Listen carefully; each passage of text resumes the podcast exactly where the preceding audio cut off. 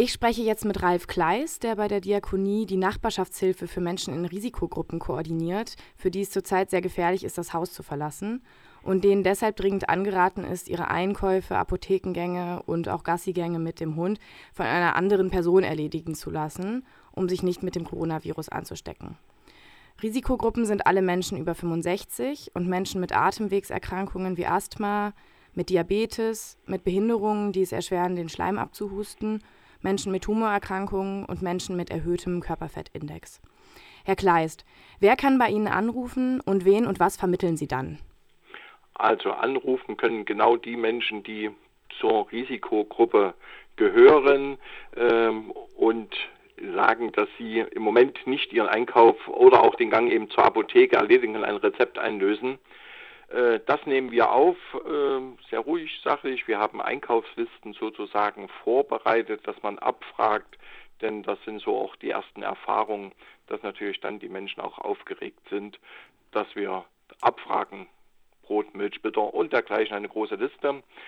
Dies nehmen wir auf und geben es dann an sozusagen Partner von uns jetzt weiter, und zwar in die Planungsräume, in die Stadtteile, in die Be Seniorenbegegnungszentren, äh, wie von DRK, von der AWO, 1000 Taten, aber auch Caritas und das Begegnungszentrum in Nord sind daran beteiligt.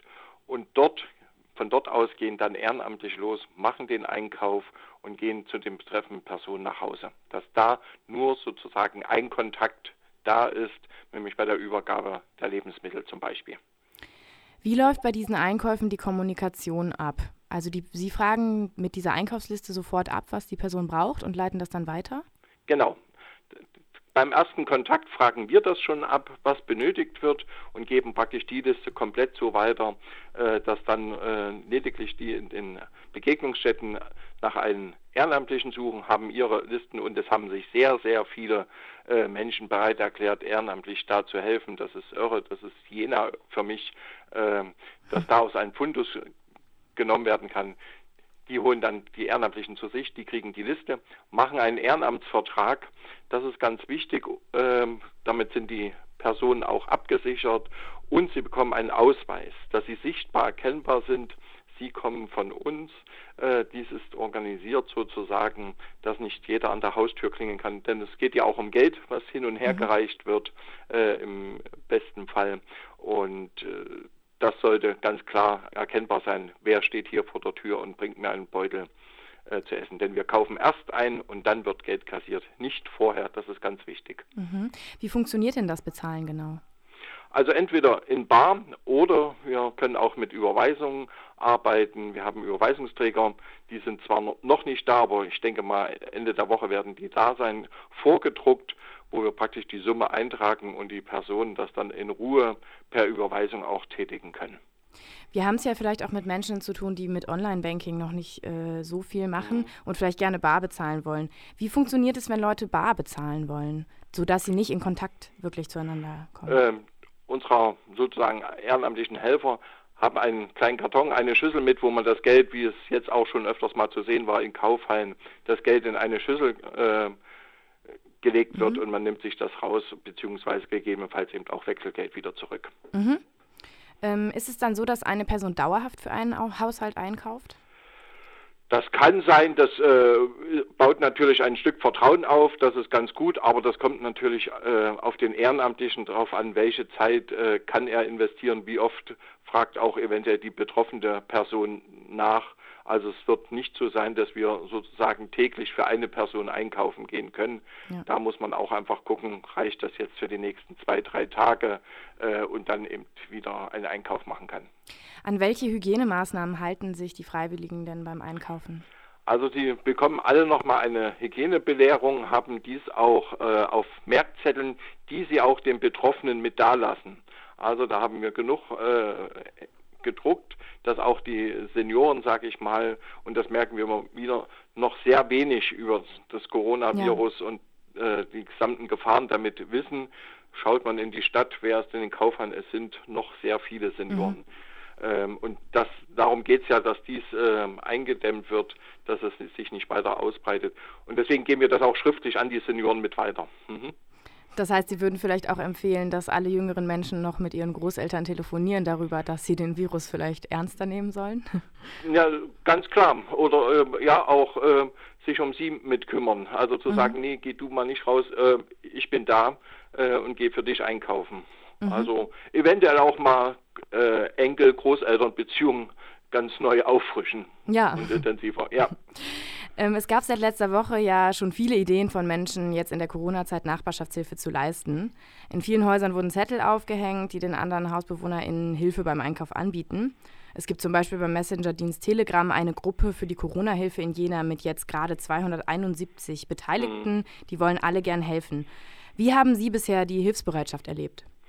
Also was ich vorhin sagte, die ist wirklich enorm. Das ist äh, insgesamt sind es, glaube ich, jetzt mittlerweile äh, etwas über 500 Personen, die sich gemeldet haben in den wow. verschiedensten Gruppen.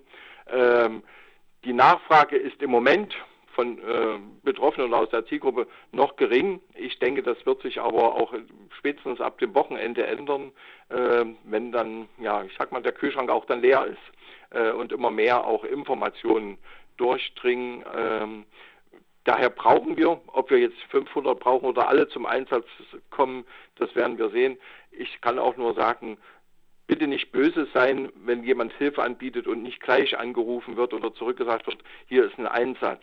Ähm, wir reden über eine lange Strecke, da kann auch ganz schnell eine Durststrecke draus mhm. werden, äh, wenn wir denken, es geht drei, vier oder noch länger Wochen mhm. äh, und dann natürlich äh, auch immer mehr Senioren betreut werden müssen. Ja, in diesen Zeiten gibt es ja nicht nur körperliche Bedürfnisse, sondern auch seelische. Welches Angebot hat die Diakonie für Menschen, die sich einsam fühlen oder traurig sind oder eine psychische Krise haben?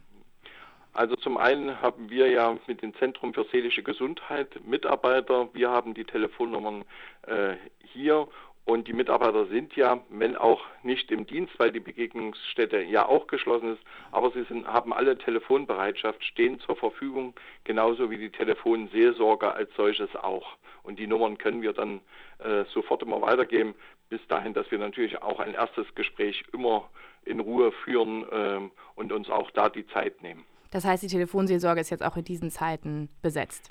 Die ist ja immer besetzt, mhm. ähm, aber eben natürlich auch nochmal verstärkt, aber eben auch ja. unsere Mit Mitarbeiter, äh, speziell der Diakonie vom Zentrum für seelische Gesundheit, die ja genau auch diese Beratung machen. Ja. Ja, denn das kann ja jetzt auch passieren, dass viele Leute lange zu Hause bleiben müssen und ja. vielleicht auch der gewohnte Gang äh, in den Supermarkt, der ähm, ja auch Kontakt bedeutet, jetzt dann mhm. auch wegfällt. Also ganz genau. Dafür ja. sollten wir ja auch sensibilisiert sein. Da auch eben sein. Mut zu machen, dass man eben zu Hause bleibt. Ähm, denn es ist nicht einfach. Denn genau das ist oftmals ja die einzigste Kontaktmöglichkeit, die viele Senioren ja. haben. Ne? Nicht ja. alle sind noch, wie wir immer sagen, die jungen Senioren, die aktiv in irgendwelchen Vereinen und Gruppen sind. Äh, ein Großteil ist das eben nicht. Hm. Ja, das ist vielleicht wichtig zu sehen, dass da jetzt auch ein sozialer Kontakt einfach wegfällt, wenn Menschen in der Risikogruppe sind und es vielleicht ein bisschen schwerer zu akzeptieren ist, ja. mhm. jetzt dazu zu gehören. Ja. Alles klar, dann danke ich Ihnen ja, erstmal. Und schon klingelt. Ja, da klingelt schon das Telefon. ja. ähm, vielen Dank für das Gespräch, ja. Herr Kleist, ähm, und einen gesunden Tag noch. Ebenfalls, danke. Tschüss. Tschüss. Das war mein Gespräch mit Ralf Kleist von der Diakonie über die Nachbarschaftshilfe in Zeiten von Corona. Wir haben das Gespräch vor der Sendung aufgezeichnet.